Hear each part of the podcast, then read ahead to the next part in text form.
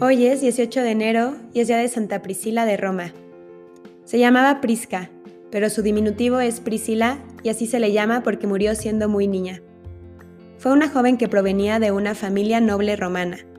Teniendo tan solo 13 años, fue acusada por ser cristiana y enseñar el cristianismo a niños, y apresada por el emperador Claudio II, quien creía que los cristianos eran enemigos de su imperio y de sus dioses. Por eso, cuando la niña llegó a su presencia, éste le ordenó hacer un sacrificio al dios Apolo.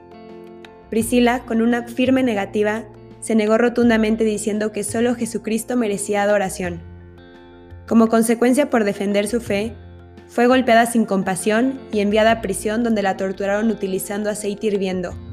Sin embargo, nada parecía ser suficiente para que cambiara de opinión y así la llevaron a un anfiteatro con la intención de que al soltar un león la devorase. Pero Priscila logró sobrevivir cuando al acercarse a ella, el felino se echó a sus pies mansamente.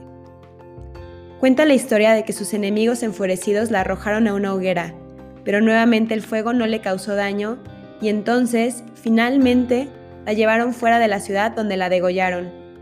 Tras su muerte, los cristianos enterraron su cuerpo en las catacumbas de ese mismo lugar.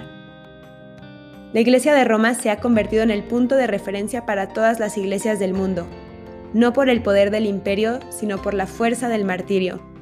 La muerte de Priscila fortaleció a la Iglesia y su sacrificio heroico fue modelo para los cristianos. De hecho, solo los mártires eran considerados santos por la Iglesia hasta la Edad Media, en que empezó a canonizar personas que dieron testimonio de su fe de otras maneras. Priscila fue una joven que murió convencida de que Jesús nos enseñó la mejor manera de vivir. Y hoy es un buen día para preguntarse, ¿cuántos jóvenes estarían dispuestos a entregar su vida por Cristo? O si no su vida, su comodidad, sus vicios, su forma de vida que puede conducir al pecado? Pidamos a Santa Prisca que nos dé valentía para buscar la vida eterna sobre todo lo demás. Amén.